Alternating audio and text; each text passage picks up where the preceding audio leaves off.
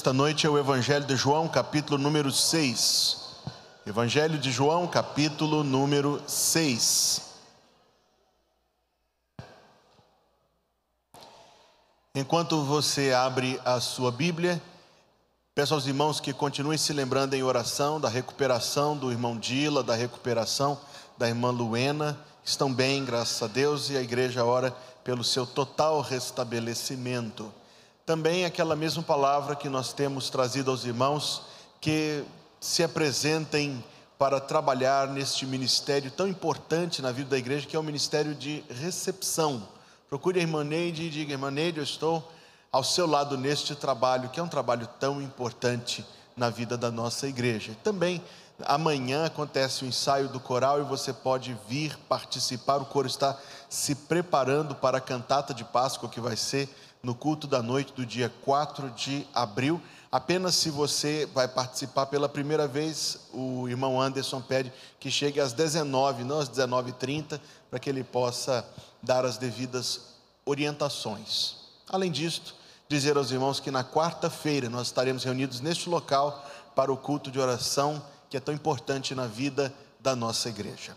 Evangelho de João, capítulo 6, coloque-se em pé para lermos a partir do verso 60.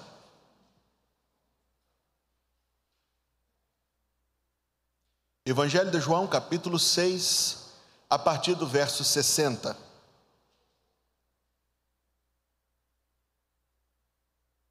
Muitos, pois, dos seus discípulos, ouvindo isto, disseram: Duro é este discurso, quem o pode ouvir? Sabendo, pois, Jesus em si mesmo que os seus discípulos murmuravam disto, disse-lhes: Isto escandaliza-vos. Que seria, pois, se visseis subir o filho do homem para onde primeiro estava? O espírito é o que vivifica, a carne para nada aproveita. As palavras que eu vos digo são espírito e vida.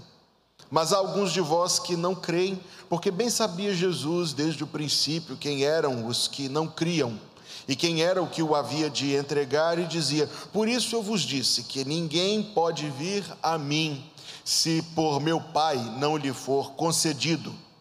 Desde então, muitos dos seus discípulos tornaram para trás e já não andavam com ele.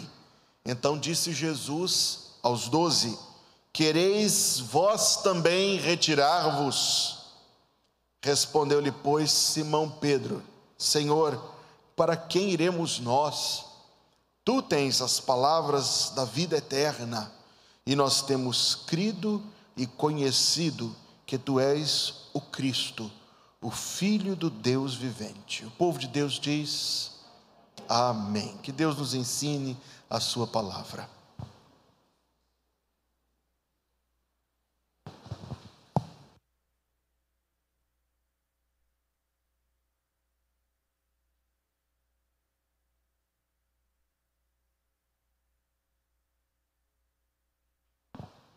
Há somente um milagre dos 88 milagres que os quatro evangelhos relatam, Mateus, Marcos, Lucas e João, há somente um milagre que está presente nos quatro textos. Somente um milagre, a parte, é claro, da ressurreição do Senhor, há somente um milagre que está presente no texto de Mateus, no texto de Marcos, no texto de Lucas, no texto de João, e este milagre sem dúvida o mais notório, sem dúvida o mais público, sem dúvida o mais visível e talvez na, na, na, na, percepção da coletividade, o mais impactante milagre que o Senhor Jesus fez foi a multiplicação de cinco pães e dois peixinhos em quantidade suficiente para alimentar uma multidão de mais de 20, 25 mil pessoas. Trata-se, obviamente, de um milagre muito prático, muito tátil, de um milagre que você pega, que você sente, que você mastiga, que você engole, e de um milagre que só pode ser explicado, se é que pode ser explicado, só pode ser descrito, só pode receber o nome de milagre. Tive um professor, deveras incrédulo, que assegurava que o que aconteceu ali foi um milagre, entre aspas, um milagre de mobilização, um milagre de comoção, um milagre de as pessoas se enternecerem da necessidade do outro e cada um tirar do seu cesto e colocar ali. Bem, ele pode acreditar nisso, mas não é isso que a Bíblia diz. A Bíblia diz que aquilo que passava pelas mãos do nosso Salvador ia se constituindo em nova matéria e ia se tornando alimento, e alimento que alimentava aquela multidão, e sobraram doze cestos cheios. O texto que nós lemos é o dia seguinte desse milagre. Depois que o povo comeu do pão e do peixe, e, como eu disse, foi o milagre mais visível, o milagre mais testemunhado do Senhor Jesus Cristo. 20, 25 mil pessoas que não somente viram aquilo acontecer, comeram daquilo acontecer. Procuram o Senhor no dia seguinte.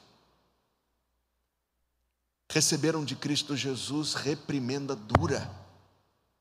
Ele disse: Vocês estão aqui não porque creem em mim, mas porque encheram a sua barriga de pão.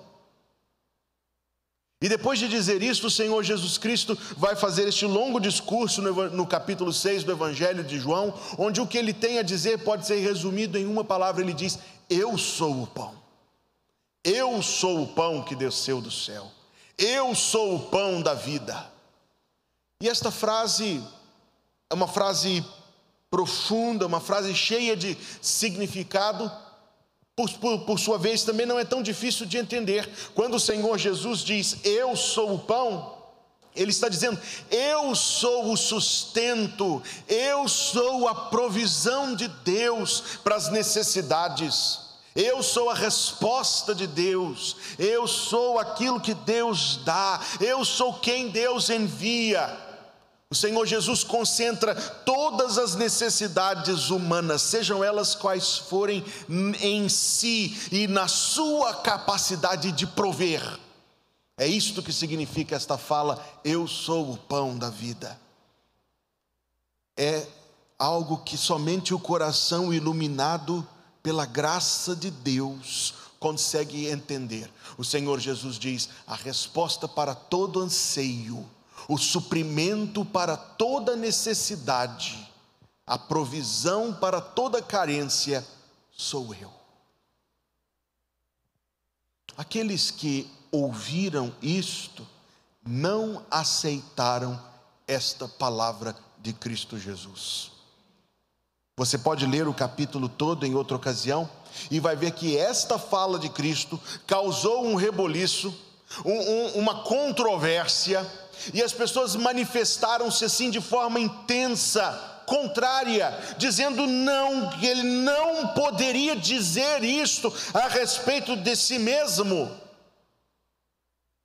No entanto, é curioso observar o comportamento das pessoas, como a Bíblia o registra, porque as mesmas pessoas que protestavam em voz alta que Cristo não poderia dizer aquilo, meia hora antes, suponho eu, estavam lá para comer do que ele tinha para dar. Isso descreve uma atitude muito humana para com Deus. Que Deus me dê aquilo que eu quero, que Deus me dê aquilo que eu preciso, que Deus supra as minhas ânsias, que Deus lá do céu derrame bênção sobre a minha vida, mas da partir da hora em que Deus começa a dizer o que Ele requer, a partir da hora em que Deus começa a ser Deus, aí o coração humano é, relincha. O coração humano dá para trás e não aceita. O que aconteceu naquele dia à beira do mar da Galileia é algo que acontece todos os dias. É por isso que eu considero esta passagem que nós lemos totalmente emblemática, porque o Senhor Jesus, depois daquilo, ele ainda ouviu das pessoas a seguinte resposta: Duro é este discurso, diz o verso número 60, quem o pode ouvir? E a resposta de Jesus Cristo foi: Isto, isto te espanta, isto te choca, isso te escandaliza. Imagine você, é como se Cristo dissesse assim: imagine você, quando você vir, versículo 62, se visseis subir o filho do homem para onde primeiro estava. Eis o cerne do problema, eis onde o problema mora. É que o ser humano é intensamente oposto a que Deus seja Deus. Não somos opostos a que Deus nos dê o que queremos, não somos opostos a que Deus nos dê o que precisamos, mas essencialmente lá dentro de nós somos opostos a que Deus seja Deus. Somos opostos a que Deus seja o Senhor. Somos opostos a que Deus tenha a primazia. O Senhor Jesus falou isto no dia da ceia: aquele que me trai é o que mete a mão no prato comigo. E o que significa este gesto, este ato? Simplesmente não dar a Cristo a deferência, simplesmente não dar a Cristo a honra de servir-se primeiro. Enquanto o Senhor Jesus ia se servir, Judas meteu a mão como quem diz: Eu também quero, eu também posso, para mim também. Este sentimento muito real no coração humano, ele se inverte na salvação. Bendito seja Deus que faz isso nas nossas vidas, ele se inverte na salvação e o coração salvo é o coração que ama a Deus e o coração que deseja a glória e o engrandecimento de Deus e honrar a Deus. Depois então deste diálogo é que vem essa tremenda pergunta de Jesus, porque muitos foram embora, foi isso que aconteceu.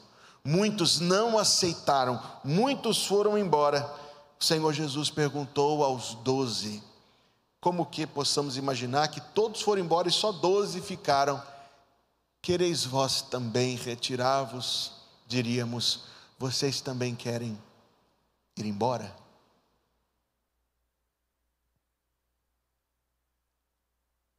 Você já notou na Bíblia como o Senhor Jesus faz muitas perguntas? Você já notou isso? Um livro muito interessante que eu li há uns dois anos atrás contabilizou. Nos quatro evangelhos, o Senhor Jesus Cristo faz 450 perguntas.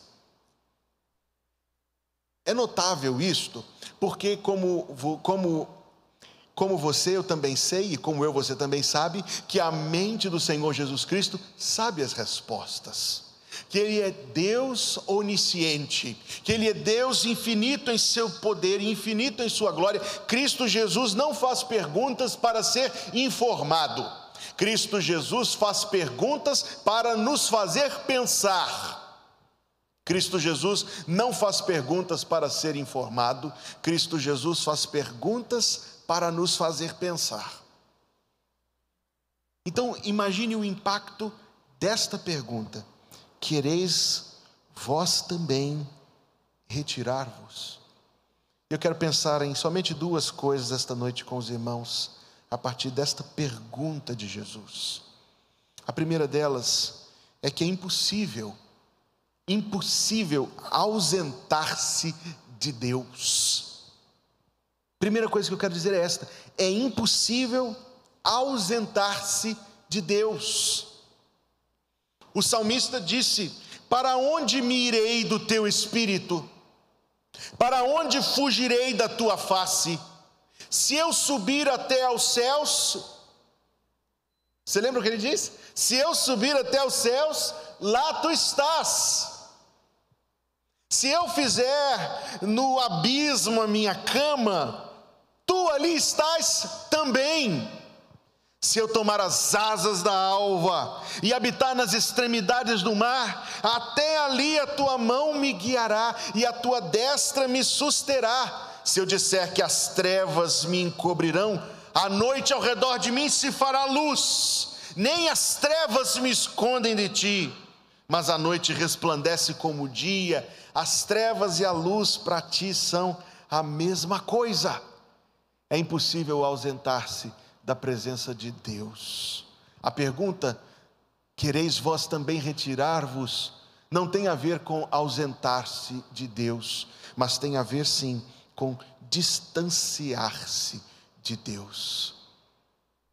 Quando o Senhor Jesus Cristo proclama a sua soberania, e quando o Senhor Jesus Cristo proclama a sua suficiência, um número de discípulos, quer dizer, aparentemente discípulos, foram embora. Isto, Senhor, não. Mas a bem da verdade é que eles continuaram vivendo toda a sua vida na presença de Deus, eles continuaram caminhando toda a sua existência na presença de Deus. O fato de alguém não aceitar a existência de Deus não faz com que Deus cesse de existir.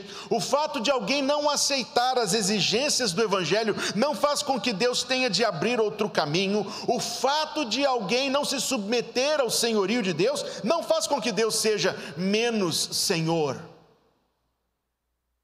Apenas para aquele indivíduo é que isto traz que traz? Perturbação, inquietação, drena toda a paz, drena toda a alegria. Eu estava meditando neste texto essa semana e me lembrando de ter assistido alguns anos atrás, uns dois, dois anos atrás, pouco menos que isto, um culto comemorativo aos 100 anos do fim da Primeira Guerra Mundial muito emocionante, porque já não há mais sobreviventes, veteranos da Primeira Guerra Mundial vivos, mas foram os filhos, foram os netos que foram contar as histórias dos seus pais e dos seus avós. Extremamente tocante. Uma das histórias que foi contada dizia respeito a um jovem que foi criado no caminho do Senhor seus pais o levavam à escola dominical, seus pais ensinaram o plano de salvação, e na igreja ensinaram o plano de salvação, e ele foi ensinado a, a como manusear a Bíblia, e frequentar os cultos, e cantar os hinos, e orar, e todas aquelas coisas assim, muito essenciais e básicas da vida cristã, ele sabia, mas a juventude o desviou daquele caminho. Ele decidiu seguir outro curso com a sua vida e fazer outra coisa, e enquanto fugia de Deus, essa foi a expressão usada, enquanto fugia de Deus, terminou no meio da batalha, na Primeira Guerra Mundial. Se perdeu no campo de batalha, perdido, sozinho, em linhas inimigas, tomou chuva, se machucou, estava na pior. Entrou numa fazenda, num celeiro, se escondeu no meio de um monte de feno, com fome, com frio, com medo. Ele se escondeu no meio daquele feno, na expectativa de conseguir sobreviver, não sabendo exatamente como. E enquanto a noite passava e ele escondido no meio daquele feno, ele se lembrou das lições do evangelho que ele aprendeu no começo da vida, na infância, do seu pai crente, da sua mãe consagrada ao Senhor, e no meio do feno, ele orou a Deus e disse: Deus, se possível for, como te aprouver, me tira dessa. Passou a noite orando a Deus a quem ele não orava fazia tantos anos. Quando o sol raiou, ele ouviu a porta do celeiro abrindo o medo tomou conta do seu coração novamente. Os passos se dirigindo ao feno, e ele odiou a Deus. Quando o homem tirou o feno e tirou o soldado e viu o soldado ali, ele blasfemou no seu coração e disse: Deus, anos sem te incomodar, e agora quando eu peço a tua ajuda, é assim sem saber falar o idioma daquele outro homem, e ele também sem saber falar o dele, ele só notou quando aquele homem o colocou dentro de um barril e colocou o barril na carroça, e todo o percurso ele foi blasfemando e odiando o Deus do céu. Se Deus está lá em cima, Deus é mau, Deus é cruel, por que não me matou na noite anterior? Por que me fazer sofrer desse jeito? E o galope indo, e a viagem lenta, e os quilômetros, para quando chegou do outro lado, abre-se o barril e ele estava entre os seus. Aquele homem, o fazendeiro que o descobriu ali, num ato de compaixão, quase que eu digo de dó, decidiu poupar aquele homem. Em vez de entregá-lo ao seu próprio país, devolveu ao exército que aquele homem servia. E isto me parece, amados irmãos, na verdade, essa história foi contada exatamente nesse sentido, porque até o fim da guerra e depois, fim da vida, anos depois, aquele homem nunca negou que Deus é quem tinha salvo a sua vida e que Deus tinha perdoado o seu ódio, a sua ingratidão, as suas blasfêmias. Esta história que me tocou tanto o coração quando eu a ouvi, é um retrato exato de como nós nos comportamos para com Deus ao longo da nossa existência. Deus conduz e nós vamos arrastados, desconfiando do seu amor, eh, xingando, ingratos e maldizendo. Para então, bem, provar e ver que o Senhor é bom. E por que esta meditação? Porque a razão que levou todos aqueles que foram embora foi o fato de eles não crerem no Senhor. O Senhor Jesus disse: Há alguns entre vós que não creem, porque bem sabia Jesus desde o princípio quem eram os que não criam. A resposta: quereis vós também retirar-vos. Quando aquele grupo saiu, é porque eles não, não estavam ao seu alcance, não tinham condições em seu coração de confiar na suficiência de Cristo e na graça suficiente, no poder do Senhor Jesus. Ele disse: Eu sou o pão. Eles não aceitaram que Cristo Jesus fosse o pão.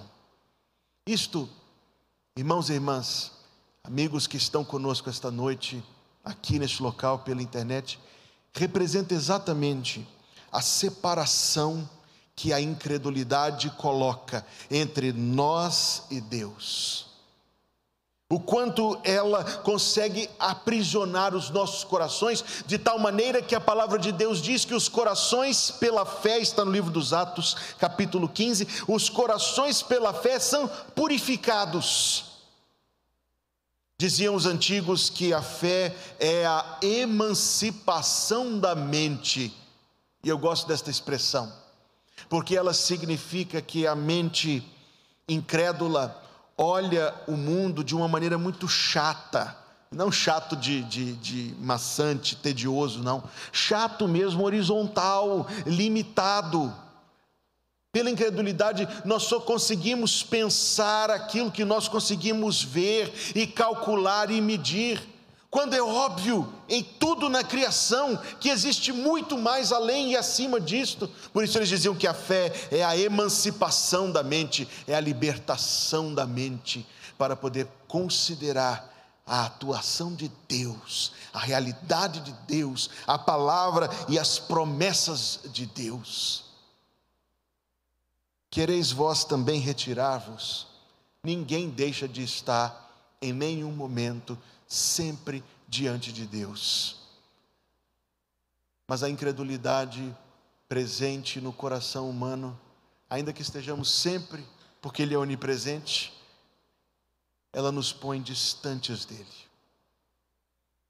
Ela nos põe alijados dEle. O oposto disto encontra-se na palavra de Pedro.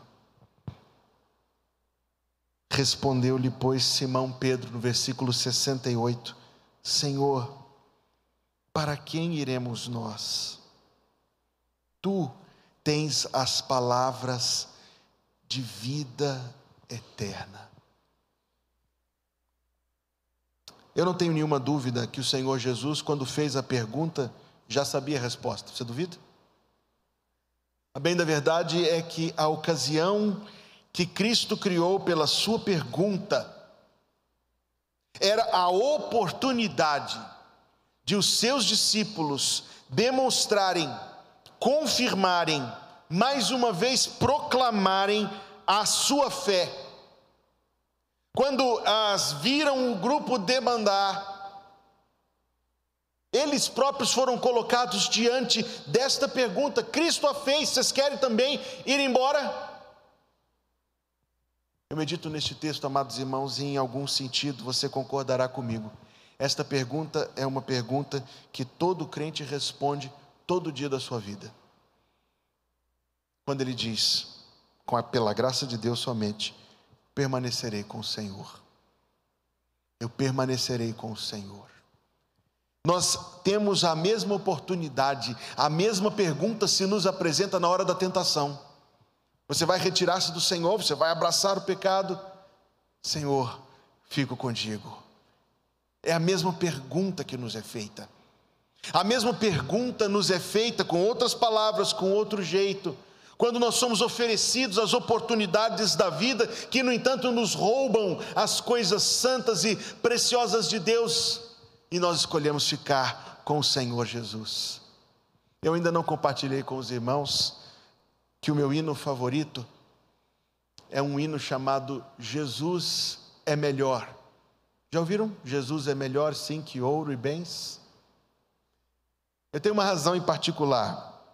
O hino em si toca o meu coração de maneira muito singular, muito distinta, e mexe comigo. Mas a história por trás do hino, eu já gostava do hino quando eu conhecia a história por trás do hino. Mas a história por, por trás do hino. Havia um jovem chamado George Beverly Shea. Seu sonho era cantar para o Senhor e servir a Deus no ministério. George Beverly Shea, no entanto, era uma pessoa muito pobre, essa é a palavra. Para se preparar para o ministério, ele não tinha condições, ele não tinha recursos de se preparar para o ministério. Um conhecido conseguiu para ele uma grande oportunidade naquele tempo dos filmes da era dourada do cinema ele teve uma audiência no estúdio de filmes Universal, não essa outra Universal, não, aquela outra. E foi apresentar-se para a audição. E aquele que fazia o teste pediu que ele cantasse uma música, e ele cantou um hino de louvor ao Senhor. O homem disse: Muito bom, canta outra. Ele cantou mais um hino de louvor ao Senhor. O homem disse: pela terceira vez. Muito bom, canta outra, outra. Ele cantou mais um hino de louvor ao Senhor. E depois o homem lhe disse: Rapaz, sua voz é ótima, garganta de ouro. Eu estou prestes a te contratar para ganhar tantos e tantos, mas você vai cantar as músicas que eu te mandar cantar, não essas músicas que você quer cantar colocou o crente numa provação tremenda, porque ele disse: e agora, cante uma outra música, você sai daqui com o contrato assinado. E aí o Beverly Shea cantou este hino, que era um hino seu, uma composição do seu coração. Jesus é melhor sim que ouro e bens. Jesus é melhor do que tudo que tens melhor que riquezas e posições, melhor muito mais do que milhões, do que ser um rei com poder nas mãos, mas do mal escravo sim. Mil vezes prefiro o meu Jesus e servi-lo até o fim. E ele foi embora sem emprego.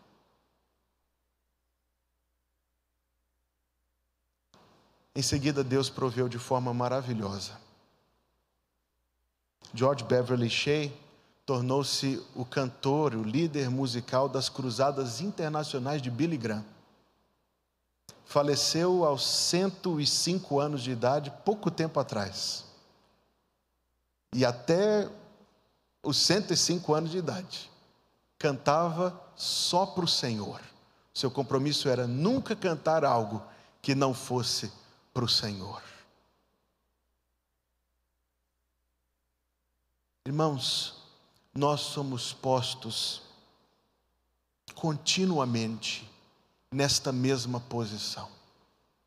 Quereis vós também retirar-vos? Iremos em busca de outras coisas ou confiaremos na suficiência de Cristo? Iremos prover soluções da nossa própria invenção ou esperaremos a provisão do Senhor? Seguiremos os nossos próprios caminhos segundo o intento do nosso próprio coração? Ou provaremos da bênção de ter as nossas vidas dirigidas por Deus? Porque é isto que esta pergunta traz, é isto que subjaz a esta pergunta. Eu conheço, como você também conhece, um número de crentes cujas razões para estar longe do convívio do povo do Senhor são as seguintes: ah, eu me decepcionei, ou eu passei por uma provação e Deus não me abençoou como eu esperava, eu orei pedindo Deus pela cura, ou pelo livramento, ou pela provisão, ou por um emprego, ou por um casamento, e Deus não me deu. Quantas vezes eu já ouvi essa história quantas vezes você já ouviu? E tudo reflete a mesma a mesma atitude humana para com Deus. Tudo está presente nesse texto, eu digo, nesta pergunta de Jesus. E na resposta que pela fé Pedro deu, Senhor, eu não tenho mais ninguém neste mundo, eu não tenho mais nada neste mundo. Para quem? Só tu. Digo de novo, nós somos colocados, irmãos, diante desta pergunta nas tentações, nós somos colocados diante desta pergunta nas provações da existência, se nós confiaremos em Deus ou se nós abriremos mão da confiança. Nós somos colocados diante desta pergunta nas dúvidas, nas dores, na tristeza, no desânimo, nas provações, nos lutos da existência. Deixaremos o Senhor? A resposta da fé é uma só: para quem iremos nós, Senhor? Para quem? Só tu tens as palavras de vida eterna. O autor da carta aos Hebreus escreveu para um pessoal que estava sofrendo demais da conta, meus irmãos. Sofrimentos tremendos e terríveis, árduos, duríssimos. Para um pessoal, eu digo de novo, que estava sofrendo e para estes que estavam sofrendo, ele escreveu: Não rejeiteis, pois, a vossa confiança, que tem grande galardão, porque necessitais de paciência, para que depois de haver desfeito a vontade de Deus, possais alcançar a promessa. Porque ainda um pouquinho de tempo, e aquele que há de vir, virá, e não tardará. O justo viverá pela fé e se alguém se retirar, a minha alma não tem prazer nele. Nós, porém, não somos daqueles que se retiram para a perdição, mas daqueles que creem para a conservação da alma.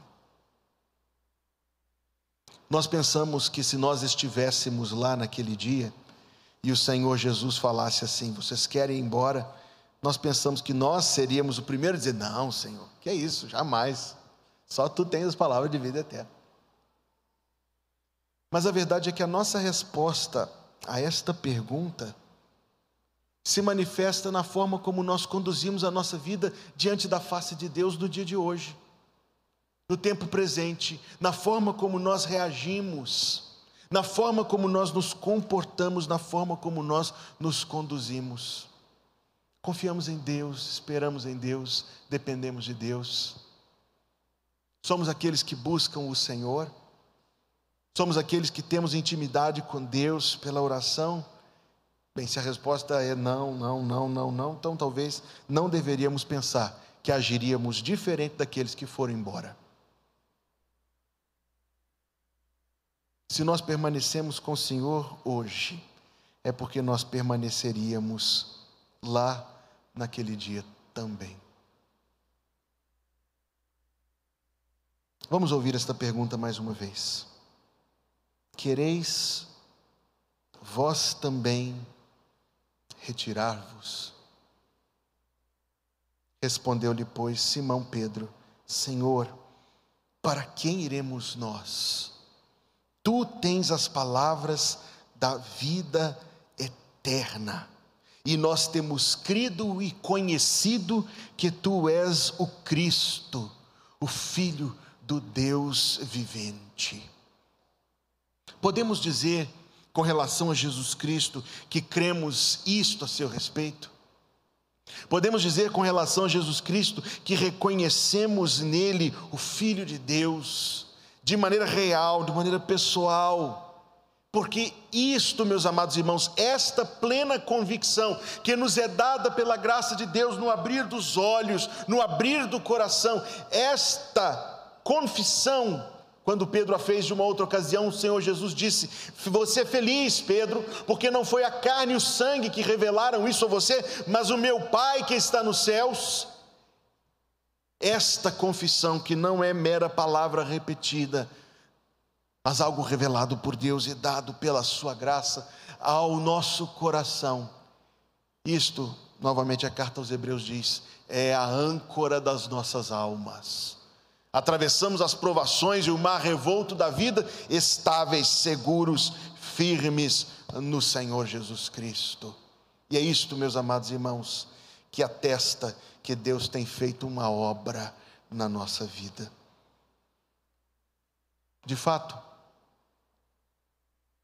a atitude humana para com Deus muitas vezes é tão, o que dizer? não leva a Deus a sério, não considera de fato aquilo que Deus fala, que Deus promete, aquilo que Deus revela. A atitude humana para com Deus é tão assim, morna, que nós precisamos experimentar alguns choques na nossa existência, para que nós possamos compreender a realidade destas coisas. As pessoas tratam as coisas de Deus de forma muito eu não quero usar esta palavra, mas leviana mesmo, sem dar crédito, sem dar a devida seriedade. Esta pergunta traça uma distinção. E a resposta que nós damos a esta pergunta cotidianamente traça uma distinção entre aqueles cristãos nominais e aqueles que de fato têm recebido a graça de Deus no seu coração. Quereis vós também retirar-vos? Retirar-se, amados, não é sumir com Deus, é simplesmente distanciar-se de Deus. Pergunta é: por que nós faríamos isto? Por que nós permitiríamos que esta incredulidade do nosso coração nos roubasse? a proximidade e a bênção e a comunhão com Deus, por que consentiríamos? O chamado do Senhor Jesus Cristo tão maravilhoso. Vinde a mim. Não é assim que ele diz? Vinde a mim, cansados e oprimidos, e eu vos aliviarei. Devo concluir com mais uma história da guerra que eu ouvi e me lembrei naquele culto. Essa semana me lembrei de ter ouvido aqueles testemunhos. E veja que interessante. Um homem ferido de guerra foi levado para uma tenda hospitalar, uma tenda médica, como você sabe. Aquelas tendas onde se fazia o cuidado dos enfermos e a maioria deles era só ir aliviando até a hora chegar. Enquanto ele estava ali, ele começou a observar os leitos ao lado.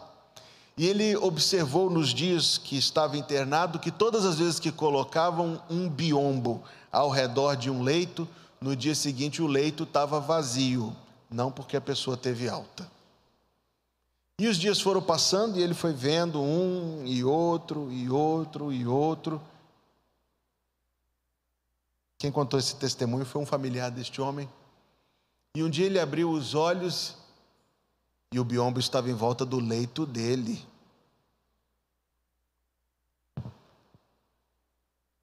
E aí ele temeu.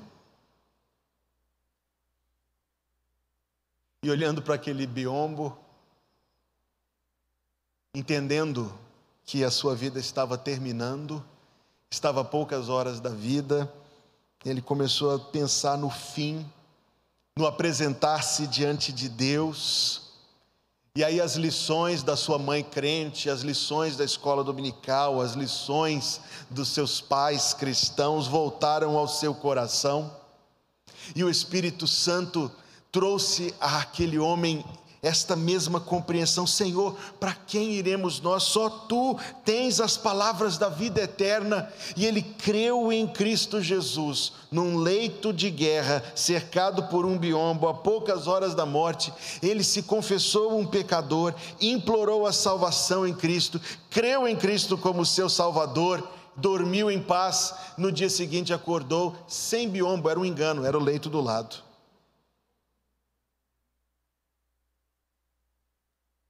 Mas o testemunho que ele deixou muito engravado nos seus familiares, na sua descendência, foi: foi Deus que permitiu aquele engano acontecer.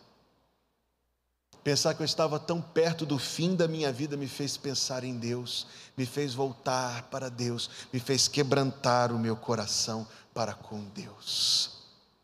Esta é a compreensão que todos nós com a graça de Deus, teremos não somente no momento da pregação, mas a compreensão que nós teremos a todo tempo, porque digo de novo, esta pergunta é a pergunta que nós respondemos todo dia. A conclusão da mensagem é esta: como nós responderemos? Será uma provação que nos afastará do Senhor? Será a dor que nos afastará do Senhor? Será, amados irmãos, que qualquer coisa deste mundo poderá nos, nos afastar deste caminho feliz, deste caminho de bênção da salvação? Certamente não. Certamente não. Se a fé em nosso coração é verdadeira obra de Deus, se a fé em nosso coração é verdadeiro agir do Espírito Santo. Eu devo concluir a minha mensagem dizendo que se neste local, participando do culto pela internet, alguém ainda não confessou Jesus Cristo como seu Salvador e Senhor, pense nestas coisas, porque Cristo ainda salva. Todo aquele que invocar o nome do Senhor será salvo. E todo aquele que esperar no Senhor, todo aquele que confiar no Senhor, não será decepcionado. Amém, meus irmãos? Vamos orar a Deus.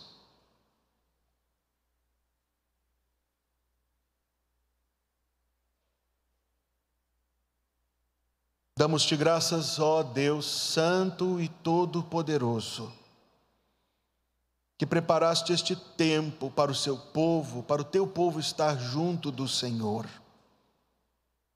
Damos-te graças, ó Deus, que deste o teu próprio Filho para ser o nosso Salvador. Damos-te graças, ó Deus, por mais uma vez em que o Senhor manda a tua palavra ao teu povo Rogamos-te, ó Deus, em nome de Jesus Cristo, que para aqueles que ainda não conhecem Jesus Cristo como seu Salvador e Senhor, tu mesmo provejas a bênção da salvação. E dá, ó Deus, pela tua infinita misericórdia, que a tua palavra seja a palavra de vida no coração daqueles que ouvem, em nome de Jesus.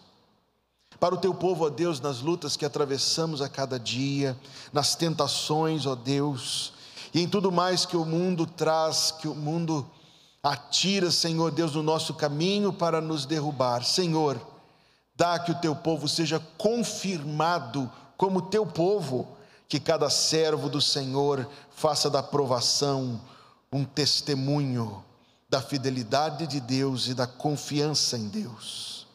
Senhor, dá-nos um coração pronto para responder, dá-nos um coração pronto para permanecer. Dá-nos, ó Deus, a bênção de estar sempre, sempre nesta vida e eternamente, na presença, na companhia, no serviço do Senhor Jesus. Para a semana que agora inicia-se, pedimos, ó Deus, que é o teu favor, que a tua graça nos acompanhe que a tua bênção seja com teu povo, Senhor, agora e sempre em nome de Jesus. Que o Senhor te abençoe e te guarde. Que o Senhor faça resplandecer o seu rosto sobre ti e tenha misericórdia de ti. Que o Senhor sobre ti levante o seu rosto e te dê a paz, em nome de Jesus. Amém.